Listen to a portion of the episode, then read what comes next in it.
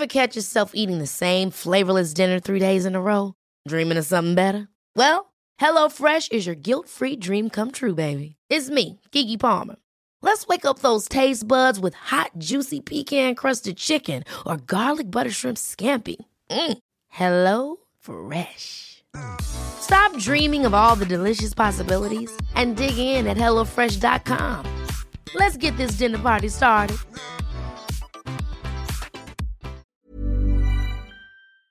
Der Mord an einer Frau und ihren vier Kindern zwischen 13 und 20 Jahren erschüttert Frankreich. Der Ehemann und Familienvater ist spurlos verschwunden. Schnell wird er zum Hauptverdächtigen in dem Fall des Mordes an seiner eigenen Familie.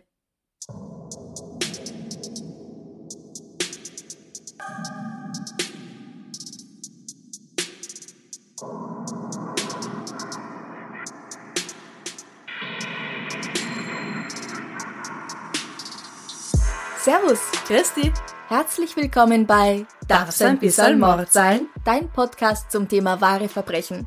Mein Name ist Franziska Singer. und ich bin Amrei Baumgartel. Bevor wir beginnen, möchte ich kurz darauf hinweisen, dass es zahlreiche Möglichkeiten gibt, uns und diesen Podcast zu unterstützen. Mehr dazu gibt's am Ende dieser Folge.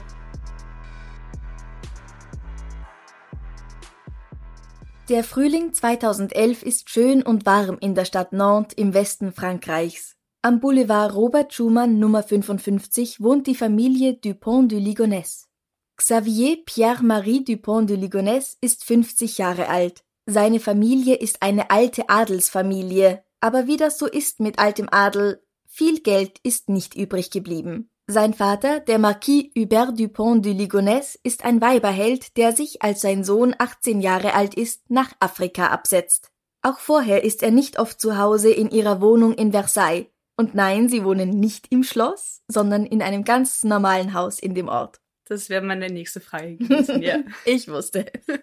Xavier wächst bei seiner Mutter und Großmutter auf, die ihn streng katholisch erziehen. Seine Mutter Geneviève gründet 1965 sogar ihre eigene Gebetsgruppe, Philadelphie. Sie ist überzeugt, dass sie Botschaften von Jesus und der Mutter Gottes erhält. Nach der Schule geht Xavier zur französischen Luftwaffe, die er nach vier Jahren wieder verlässt, ohne einen besonderen Rang erlangt zu haben. Sein größter Traum ist es, in den USA zu leben, und er reist lange durch das Land. Mit 29 kehrt er nach Frankreich zurück und heiratet seine frühere Freundin Agnès Audanger, die, obwohl sie auch streng religiös ist, ein uneheliches Baby von jemand anderem hat. Kann passieren. Kann passieren, definitiv. Agnès ist zwei Jahre jünger als er. Ihr Sohn Arthur Nicolas wird von Xavier mit der Heirat adoptiert. Zwei Jahre später kommt ihr erstes gemeinsames Kind Thomas auf die Welt und wieder zwei Jahre später das dritte, Anne. 1997 kommt das vierte Kind von Xavier und Agnès zur Welt, Benoit. Die Familie lebt nirgendwo lang, aber 2003 lassen sie sich in Nantes nieder und beziehen das 120 Quadratmeter große Haus am Boulevard Robert Schumann.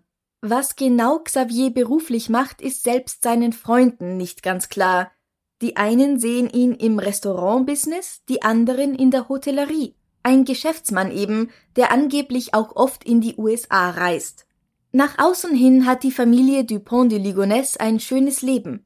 Vier Autos, zwei Hunde und die Kinder sind alle auf katholischen Privatschulen. Was niemand weiß, ist, dass Xaviers Unternehmen kaum Geld einbringen und die Familie hoch verschuldet ist.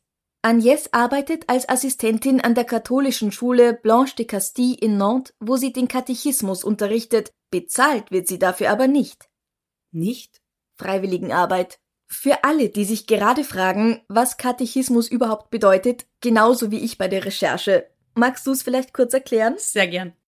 Ein Katechismus ist ein Buch für die religiöse Bildung in Kirche, Familie und Schulen, das eine kurze Zusammenfassung der christlichen, also katholischen oder evangelischen Lehren enthält. Er wurde traditionell in Form von Frage und Antwort verfasst, gut zum Auswendiglernen oder indem biblische Geschichten mit exakteren Lehren verknüpft wurden. Also eine Art Religionshandbuch, handlich und mitunter einfacher verständlich als die Bibel und passt auch gut in eine Handtasche.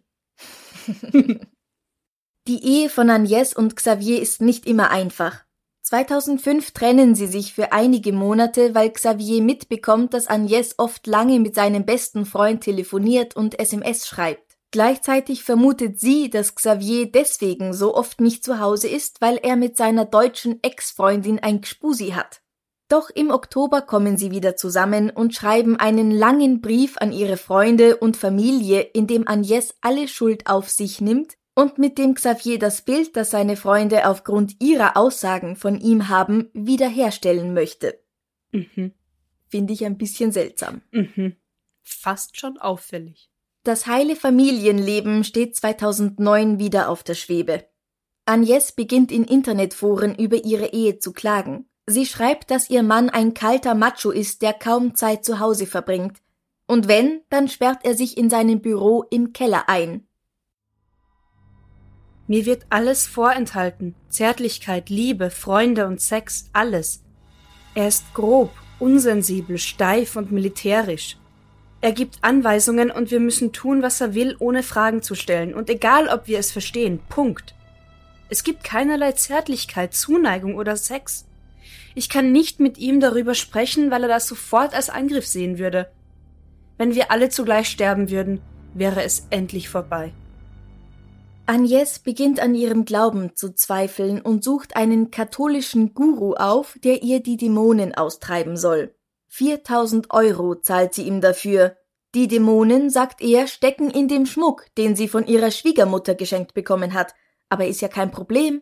Er befreit sie gern davon und nimmt sich des Schmucks an, um Ja. sie davon zu erleichtern. Okay. Mhm. Mhm. Xavier ist nicht happy damit.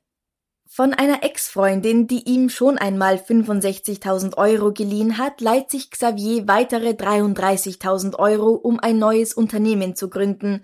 Doch auch das läuft nicht und sie verlangt ihr Geld zurück. Das ist übrigens nicht die deutsche Ex-Freundin, eine andere Ex-Freundin. Ah ja. In einer E-Mail schreibt er ihr, ich kann nicht mehr schlafen und habe jede Nacht düstere Gedanken. Zum Beispiel, wie ich alle mit Schlaftabletten füttere und das Haus anzünde.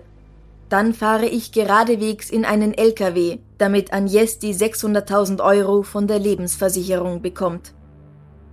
Aber wenn er davon träumt, das Haus anzuzünden und alle mit Schlaftabletten anscheinend ruhig zu stellen, verbrennen die ja.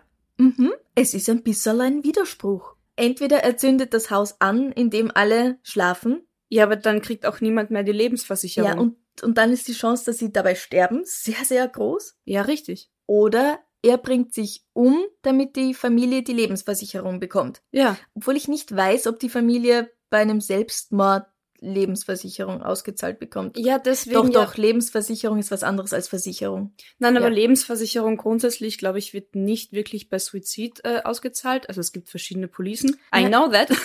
aber ich glaube deswegen auch in den LKW fahren. Da kann man leichter mal sagen, Bremsen haben versagt, was weiß Mhm. ich, Fahrbahn rutschig. Also ich glaube, gegen einen LKW zu fahren ist jetzt nicht so offensichtlich Suizid, als sich zu erschießen. Mhm. Aber es ist trotzdem definitiv ein Widerspruch, was er da Ja. schreibt. Ja, Der 7. April 2011 ist ein warmer Frühlingstag. Nachbarn sehen Xavier in kurzen Hosen und einem T-Shirt mehrmals zwischen seinem Haus und dem Auto hin und her gehen. Er trägt mehrere Sporttaschen und prall gefüllte Einkaufsbeutel zum Auto. Von dem Rest seiner Familie zeigt sich niemand. Auch die Hunde der Familie, zwei schwarze Labrador Retriever, kommen nicht vor die Tür. Dann fährt er weg. Am nächsten Tag kommt ein Gerichtsvollzieher zu dem Haus. An der Tür haftet ein Zettel. Post bitte zum Absender retournieren. Danke. Die Familie wird zwei Wochen lang von niemandem mehr gesehen, auch wenn hin und wieder jemand einen Brief oder eine SMS von ihnen erhält. Ihre Freunde und Angehörigen sorgen sich und melden sie als vermisst. Am 21. April kommen Beamte mit einem Durchsuchungsbefehl in das Haus der Familie Dupont de Ligonnès. Sie finden das Haus in einem unordentlichen Zustand vor. Fotos fehlen in den Bilderrahmen, die Betten sind nackt und in allen Schlafzimmern liegt einiges an Kleidung auf dem Boden. Im Badezimmer finden Sie mehrere Schachteln mit Medikamenten gegen Depressionen und Angststörungen. In Xaviers Büro im Keller fehlen Dokumente und auch der Computer ist nicht mehr an seinem Platz. Alles sieht so aus, als ob die Familie es sehr eilig hatte, das Haus zu verlassen. Doch dann finden die Ermittler Spuren von Bleichmittel und Blut in den Räumlichkeiten. In dem kleinen Garten hinter dem Haus findet eine Polizistin eine Stelle mit loser Erde, die nicht so aussieht wie der Rest des Gartens. Unter der Erde befindet sich Zement, und als sie etwas tiefer gräbt, sieht sie unter der Zementschicht ein Bein. Die Spurensicherung findet fünf Leichen dort vergraben. Es sind die Körper von Agnes und ihren Kindern. Sie sind jeweils in ein buntes Leintuch oder eine Decke gewickelt und jeder von ihnen hält ein religiöses Objekt in Händen, einen Rosenkranz oder eine Statuette der Mutter Gottes. Alle tragen nur Unterwäsche oder Pyjamas. Sie sind mit einer dünnen Schicht Löschkalk bedeckt. Bei ihnen liegen außerdem die Leichen der zwei Hunde. Alle wurden erschossen. Außerdem konnte bei den Menschen Schlafmittel in ihrem Blutkreislauf festgestellt werden.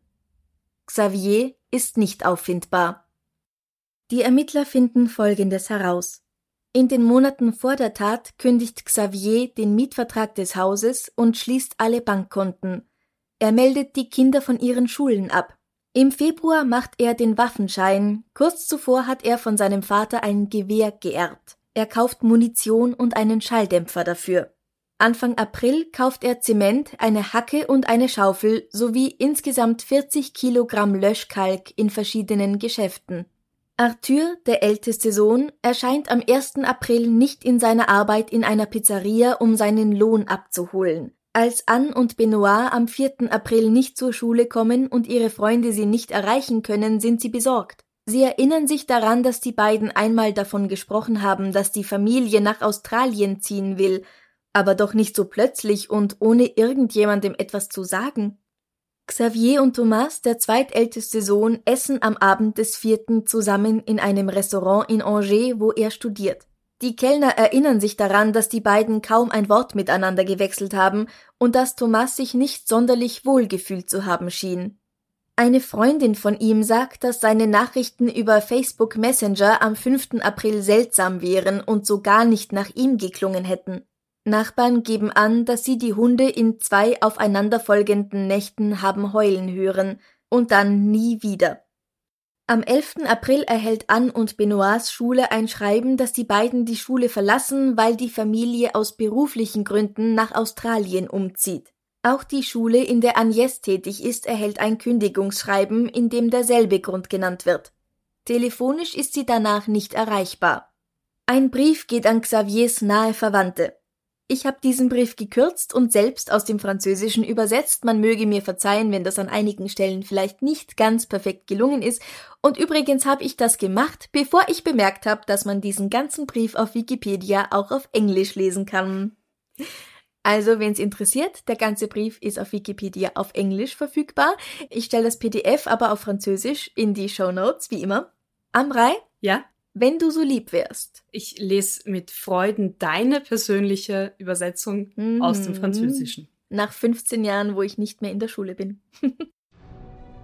Hallo alle zusammen. Riesenüberraschung.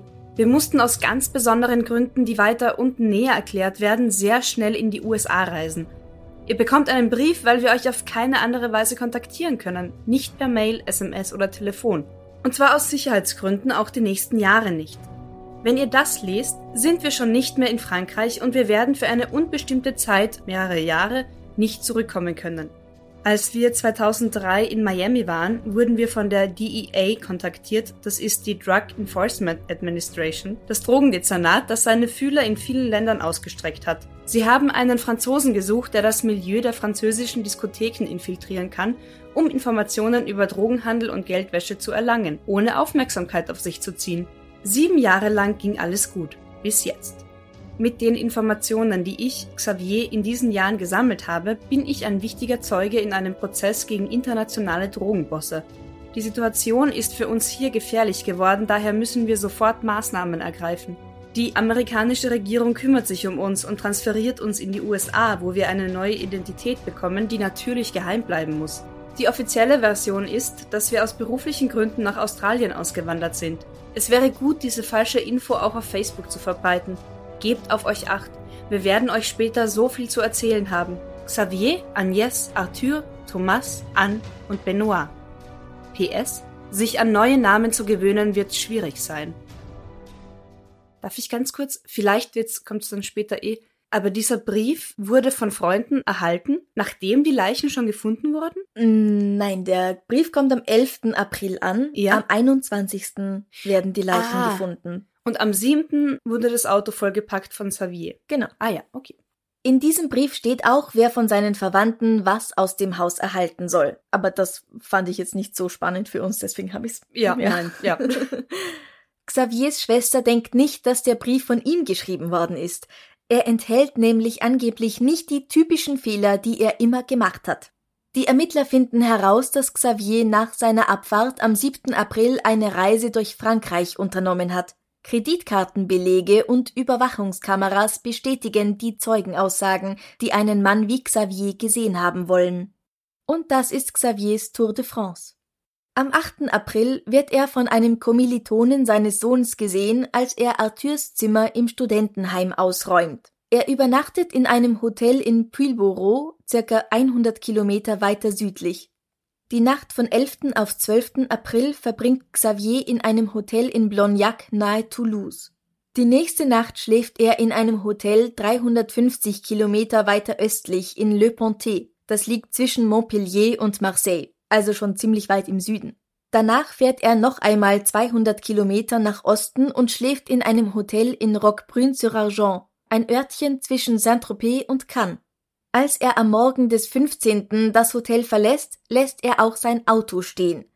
Er blickt in die Überwachungskamera. In der Hand hält er eine längliche Tasche. Danach fehlt von ihm wieder jede Spur. Und er blickt direkt in die Kamera. Ja, sie meinen, dass er absichtlich in die Kamera geschaut hat. Entschuldige, ich höre dir zu, aber es sind so viele Informationen. Ja. Das war an welchem Tag? Das letzte Mal, dass man ihn gesehen hat? Am 15. April. Und am 21. wurden erst die Leichen entdeckt. Ja. Okay. Eine Karte von der Reise stelle ich natürlich wieder auf Instagram und Facebook. Wow. Das ist ein langer Weg auf jeden Fall. Die Ermittler gehen davon aus, dass Xavier in der Nacht von 3. auf 4. April 2011 erst seine Frau und dann drei seiner Kinder ermordet hat, nachdem er sie mit Schlaftabletten ruhig gestellt hatte. Eine Nacht später soll er Thomas erschossen haben. Allerdings behaupten zwei Nachbarn, dass sie Ann noch am 7. gesehen haben wollen. Ja, Zeugen sind nicht immer so verlässlich und ich weiß nicht, ob ich Wochen später noch genau sagen könnte, ob ich jemanden am Dienstag oder am Donnerstag gesehen habe. Und vor allem auch da, das hatten wir immer wieder schon mal, wenn ich glaube, dass das die Person ist, weil die da immer ist oder weil die da wohnt oder weil die da gerade sein sollte, dann sehe ich einen Menschen und gehe sofort davon aus, das ist der Mensch, weil der Weil ist ja sie in immer mein Schema da. passt, ja. Richtig. Mhm. Xavier ist der Hauptverdächtige in dieser Familientragödie. Er wird der meistgesuchte Mann Frankreichs. Die Medien berichten auf allen Kanälen über den fünffachen Mord. Eigentlich siebenfach, weil die Hunde sind ja auch tot. Richtig, ja. Und bald weiß das ganze Land, wie Xavier aussieht. Doch seine Familie ist skeptisch. Sie finden, dass Größe und Gewicht der Leichen nicht mit den Maßen von Agnes und den Kindern übereinstimmen. Sie sagen der Presse, dass sie gebeten wurden, davon Abstand zu nehmen, die Leichen noch einmal anzusehen, und dass sie glauben, dass die Leichname aus dem Garten gar nicht Agnes und die Kinder sind. Auch Agnes Familie, die Orangers, möchten nicht vorschnell über Xavier urteilen und lassen die Presse wissen, dass sie sich so lange keine Meinung über das Geschehene bilden wollen, bis sie von ihm persönlich eine Aussage bekommen. Also ich glaube, ich verstehe es von der eigenen Familie, dass man da halt sagt, jetzt erstmal abwarten und Fakten klären und ich will, ich will seine Version hören. Aber Es ist sehr groß von ihrer Familie. ja, groß bis naiv. Am 28. April findet das Begräbnis statt, also eine Woche nachdem sie gefunden wurden. 1400 Leute kommen, um der Familie die letzte Ehre zu erweisen. Ab Mitte Mai wird Xavier auch international gesucht.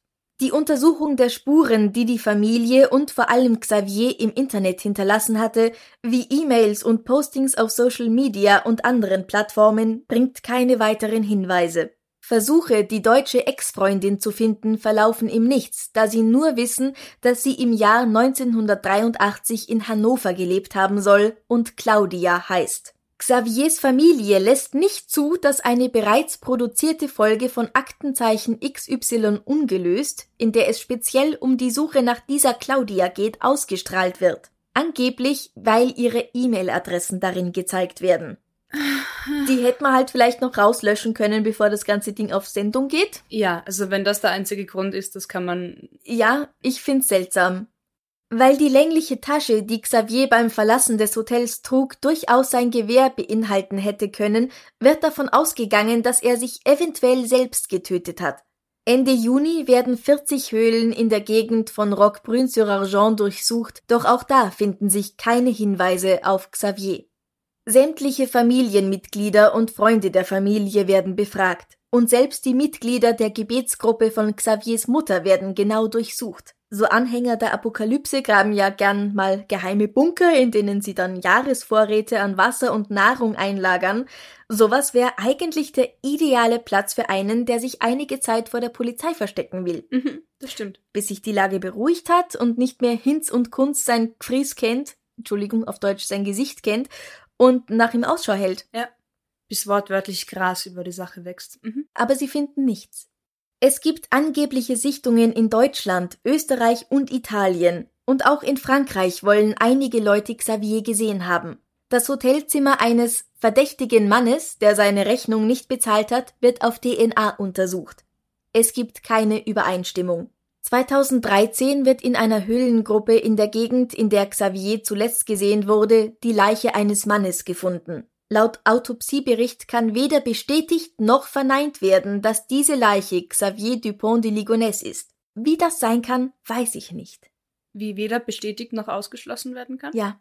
Vielleicht ist die Leiche dermaßen zerstört, dass man keine ordentlichen DNA-Proben entnehmen kann, oder ich weiß es nicht. Ja, Wobei die Leiche sehr zerstört sein müsste, muss, dass Ja. keine DNA-Spuren. Sie können es nicht bestätigen, sie können Ja. es nicht ausschließen, Ja. Ist die offizielle Version. Mhm. Und die Suche geht weiter.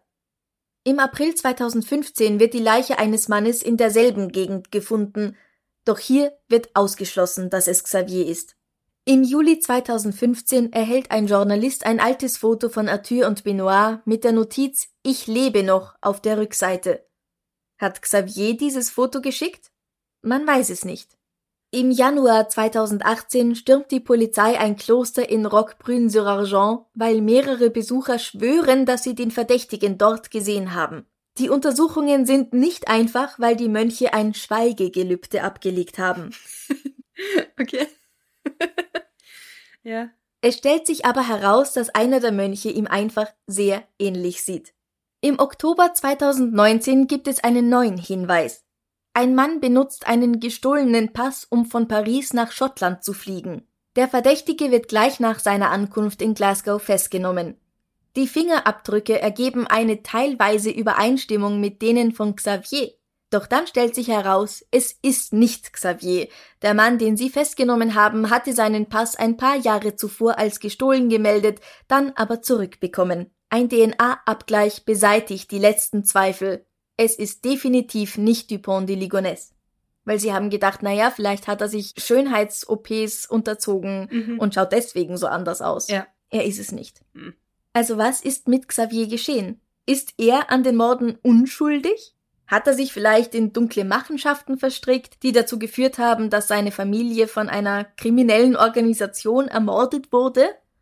Und er ist als einziger geflohen? Ja, aber er scheint geflohen zu sein, indem er das Auto gepackt hat und dabei beobachtet wurde, wie er das Auto packt. Also sehr eilig kann seine Flucht auf jeden Fall nicht gewesen sein. Natürlich, wenn du die Bösen nicht darauf aufmerksam machen willst, dass du Bescheid weißt, dass sie bald kommen. Ja, aber so wie ich das verstanden habe, war die Familie ja schon tot, als er gepackt hat. Spätestens dann, ja. als halbwegs denkender Mensch, wenn ich in dunkle Machenschaften verwickelt bin, spätestens, wenn, Ja, außerdem spricht total dagegen, dass er 40 Kilogramm Löschkalk gekauft hat. Sowas kaufst du, um damit Leichen schneller zu zersetzen. das wäre die nächste Frage gewesen, warum. Aha, okay. Noch nie davon gehört? Nein, nein, spricht für mich vielleicht. Wenn es wirklich jemand anders ist, der da im Garten begraben wurde, wie ja Xaviers Familie annimmt oder annahm zumindest, wer war das? Ja. Weil das heißt ja, dass eine weitere Familie, eine weitere Frau und vier Jugendliche in einem passenden Alter irgendwo verschwunden sein müssten. Also nicht alle auf einmal. Es muss ja keine Familie sein in dem Sinn. Aber wer wäre das dann? Ja. Also woher kommen diese Toten? Aus welchem Grund sollte die Polizei verschweigen, dass es nicht die Familie Dupont de Ligonnès ist? Das ist es. Also selbst wenn die Familie das annimmt oder wenn man irgendwie was vertuschen will. Was will man vertuschen? Richtig. Was war in diesen Taschen, die er aus dem Haus getragen hat? Kleidung lag überall auf dem Boden verteilt, Bettzeug, hat er das eingepackt? Hat er eine religiöse Eingebung gehabt? Wie seine Mutter ja schon? Hm. Hat er auf einmal jemanden zu sich sprechen hören vielleicht? Und deswegen hat er geglaubt, seine Familie töten zu müssen, um sie vor der drohenden Apokalypse zu beschützen oder vor irgendeiner höheren Macht. Hat er viel Kleidung und seinen Computer und sowas eingepackt, um irgendwo ein neues Leben anzufangen? Mhm. Welchen Grund kann er dafür gehabt haben, in Etappen von 200 bis 300 Kilometern pro Tag in Richtung Italien zu fahren? Von der Atlantikküste in Richtung Italien. Er war nicht mehr weit von der italienischen Grenze entfernt. Ja. Ganz ehrlich, 200 bis 300 Kilometer pro Tag ist nicht viel. Wien, Salzburg, Berlin, Hamburg sind circa 300 Kilometer. Das hast du in drei, maximal vier Stunden erledigt. Mhm. Also wir sind früher mit dem Auto in einem Rutsch mit Pipi-Pausen, aber jetzt keinen wirklich langen Pausen von Österreich nach Kroatien gefahren. Das waren mindestens 600 Kilometer. Richtig. Acht ja. Stunden. Ja. Und wir waren nicht auf der Flucht. Ja. Das haben wir an einem Tag erledigt und der fährt drei Stunden pro Tag. Hm. Also, es ist alles so, es ist alles so Schwammig. unlogisch. Ja, ja. Und dann zahlt er auch noch mit seiner Kreditkarte. Das sollte doch irgendwie jedem klar sein, dass Kreditkartenzahlungen verfolgt werden können. Mhm. Das Einzige, was nicht verfolgt werden kann, ist, wenn du auf einmal eine große Menge Bargeld abhebst und mit Bargeld bezahlst. Dann sind's halt die Überwachungskameras. Aber Kreditkartenzahlungen werden nachverfolgt. Das ist alles so unbefriedigend. Äußerst, ja. Aber es gilt heute immer noch die Unschuldsvermutung, weil man nicht beweisen kann anscheinend. Ja. Ich meine, gut, ich gehe jetzt mal davon aus, dass die Leichen im Garten doch die Leichen der Familie sind. Davon gehe ich auch aus, ja. Und die, die Blutspuren und Bleichmittel, was du erzählt hast im Haus. Ja, es hat definitiv jemand oder mehrere Personen im Haus geblutet. So viel, dass danach ordentlich aufgewischt worden ist. Na, weil es ist ein Unterschied, ob wenn ich jetzt irgendwie aus Versehen mich in den Finger schneid und Blut, dann wische ich das Blut weg.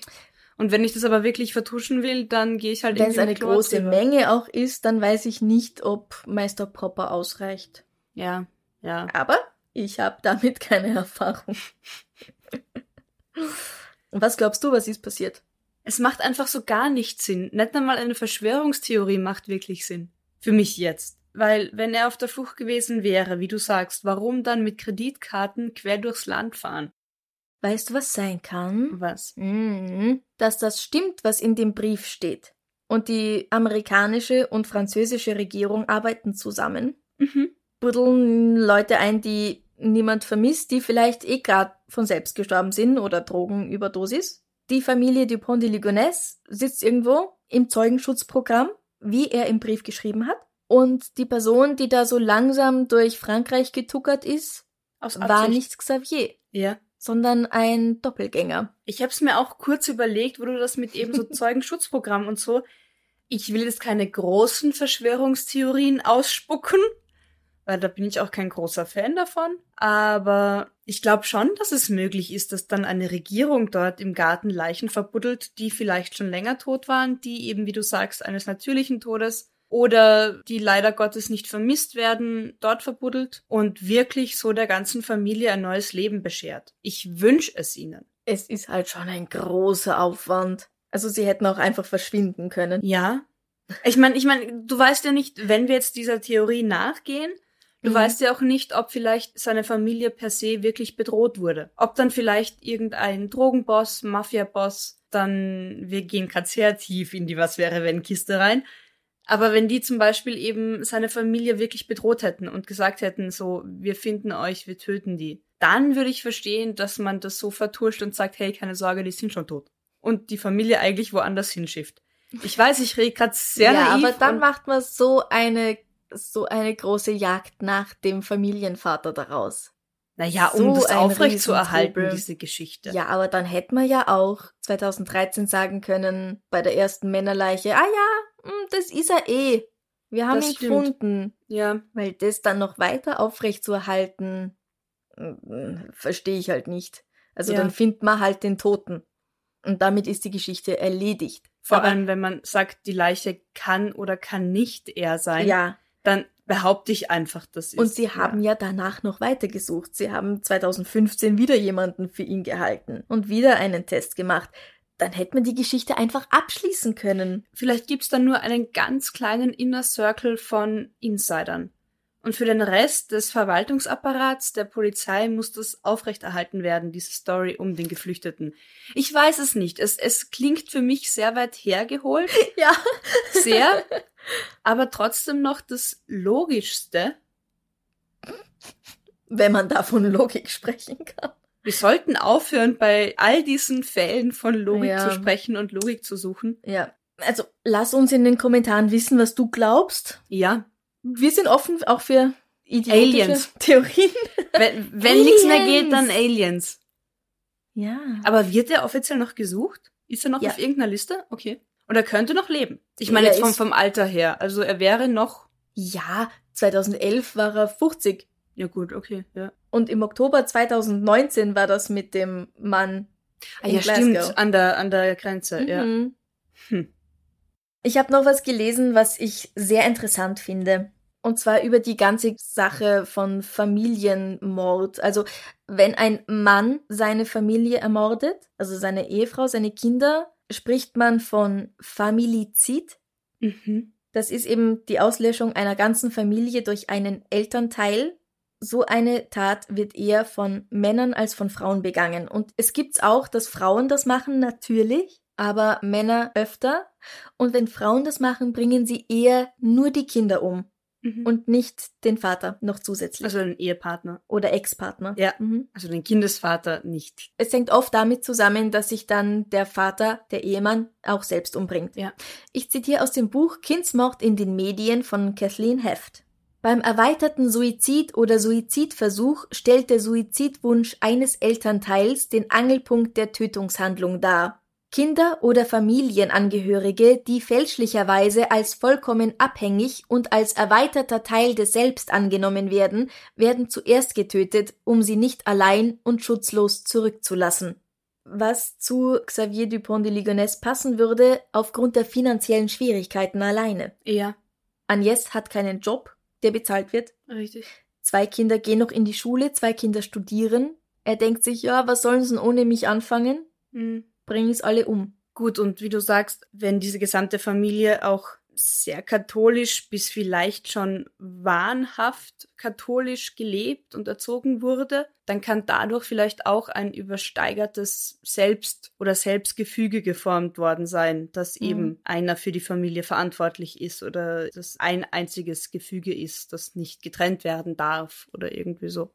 Professor David Wilson sagt in seiner Studie aus dem Jahr 2013 dazu, die meisten dieser Täter sind weder der Polizei bekannt noch psychisch auffällig. Sie sind im Gegensatz ganz als liebende Ehemänner und gute Väter bekannt, die oftmals gute Jobs haben und gemeinhin als erfolgreich gelten. Seine Freunde haben bestimmt nicht gewusst, wie es finanziell ausschaut.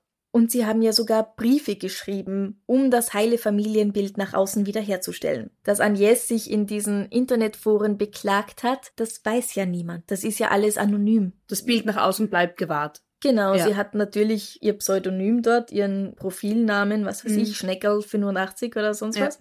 Aber es weiß niemand, ah ja, das ist die Agnès Dupont de Ligonnès. Mhm. Der Grund für eine solche Familientragödie ist meistens eine Trennung, oft gekoppelt damit, dass man die Kinder nicht mehr sehen darf. Erst danach kommen finanzielle Schwierigkeiten, sogenannte Ehrenmorde und aufgrund psychischer Krankheiten.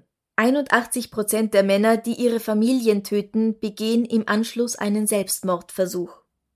Ehrenmord ist es nicht. Finanzielle Schwierigkeiten sind ein großer Punkt.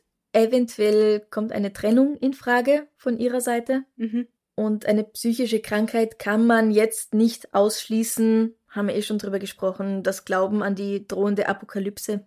Meiner absoluten Nicht-Expertenmeinung nach nicht ganz auszuschließen. dass er dran geglaubt hat, dass, das, Mhm. ja, dass er sie, ja, ja. Ja, ich habe auch so vom Gefühl her, sollte er das getan haben, fast schon irgendwie Mitleid Weil wie du sagst, es sind meistens liebende Familienväter oder Mütter, unauffällige, hilfsbereite Personen, wo alles passt, wo alles stimmt. Aber wenn ich in mir dann diese Bürde oder diese, diese Schwere irgendwie spüre, dass ich der oder die Einzige bin für dieses Familienkonstrukt, und wenn ich nicht mehr kann, dann ist es das Beste, all die anderen umzubringen. Weißt du, ich glaube nicht, dass das eine leichtfertig getroffene Entscheidung ist, in diesem, wenn auch in diesen Gedanken sehr wahnhaft und krank. Mhm. Aber ich glaube nicht, dass das was ist, wo man sagt, ah, wurscht, scheiß drauf. Dann bringe ich sie um. weißt du? Und deswegen, ich, ich, ich fühle irgendwie mit diesem Kopf. Was mir gerade noch einfällt, was auch eine Möglichkeit sein könnte, dass es ein Mord-Selbstmord-Pakt war. Mhm dass Agnes gesagt hat, komm, wir machen das jetzt. Oder er, ja, weil sie ja wohl auch geschrieben hat, ach, es wäre am besten, am leichtesten, ja. wenn wir alle sterben würden. Dass sie da in Pläne vielleicht involviert war und er es dann aber nicht geschafft hat, sich selbst umzubringen. Erklärt wieder die 40 Kilogramm Löschkalk absolut nicht. Weil wenn du die einkaufst, dann mit, damit kannst du dich nicht selbst bedecken. Ja. Und vielleicht wollte er dann eine letzte Reise durch Frankreich machen, nochmal alle Orte sehen, an denen er auch früher mal gewohnt hat, alles nochmal besuchen, bevor er sich dann auf ein Boot gesetzt hat, rausgerudert ist und sich selbst die Kugel gegeben hat. Ähm.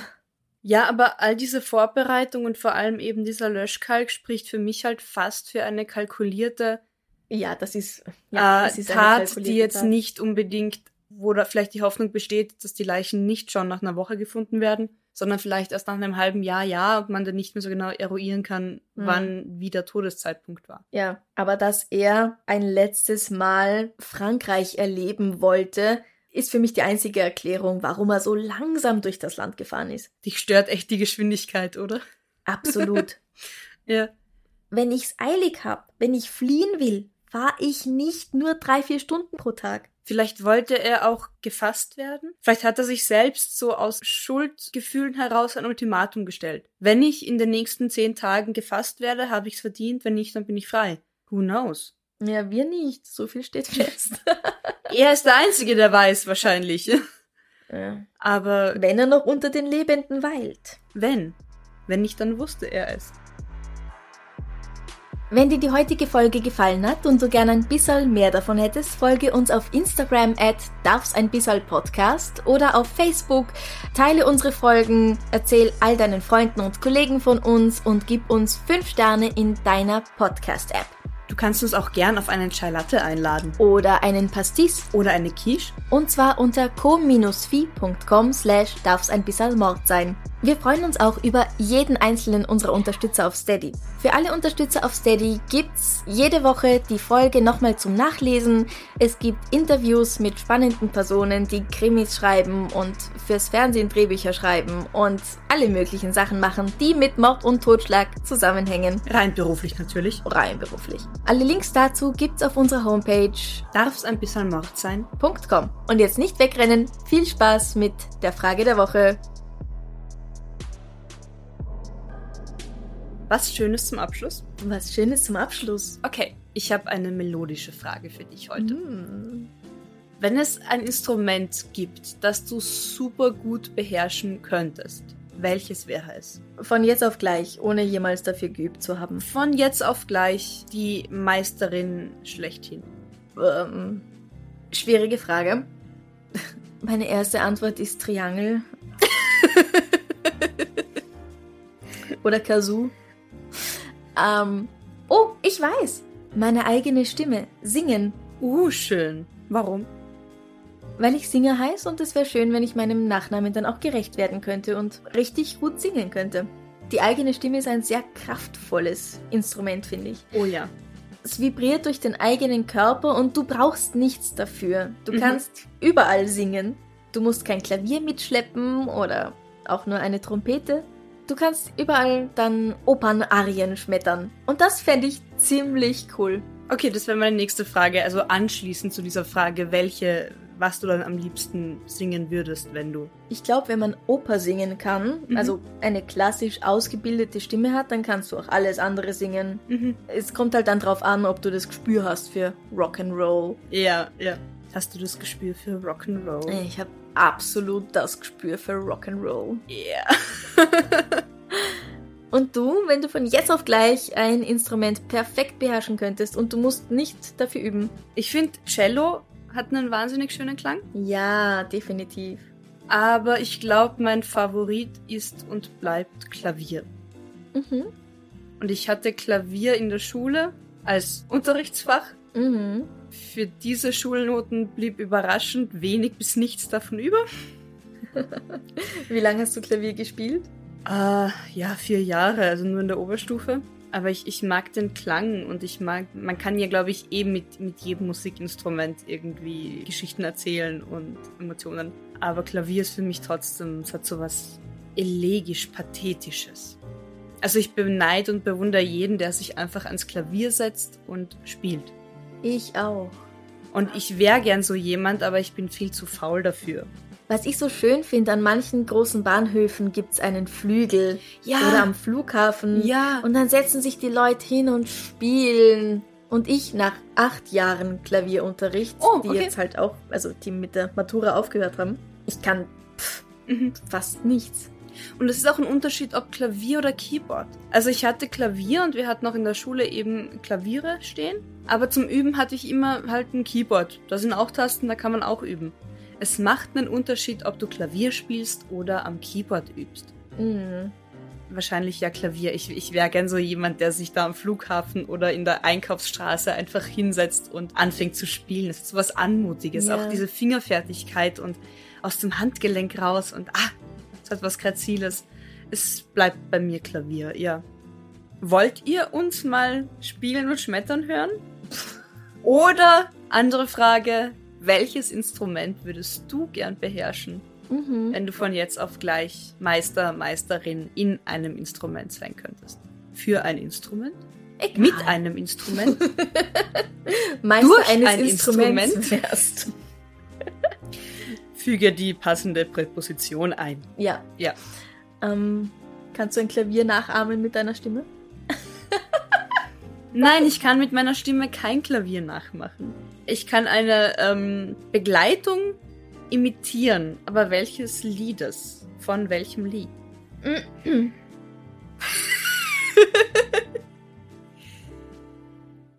Didel, didel, didel, didel, dim, dididim.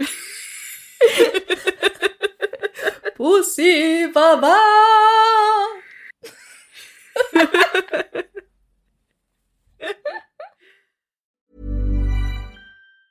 Ever catch yourself eating the same flavorless dinner three days in a row?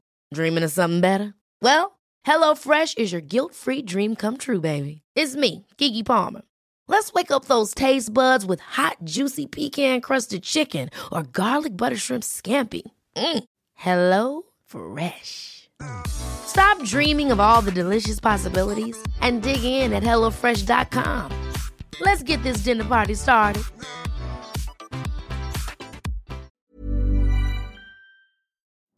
Liebe findet den unterschiedlichsten Ausdruck quer durch die Geschichte. Doch ist es wirklich immer Liebe? Lasst uns über Sex sprechen, von skandalösen Stories aus der Antike über die Geschichte von Fetischen bis hin zu den unanständigen Geheimnissen berühmter Personen. Bei Liebesgeschichte gehen wir der Entwicklung der menschlichen Sexualität auf den Grund. Unterhaltsam, lehrreich und im besten Sinne des Wortes tabulos stellt Franziska Singer, das bin ich, jede Woche die Frage, wer, wann, mit wem und wie. Wer Liebesgeschichte überall, wo es Podcasts gibt.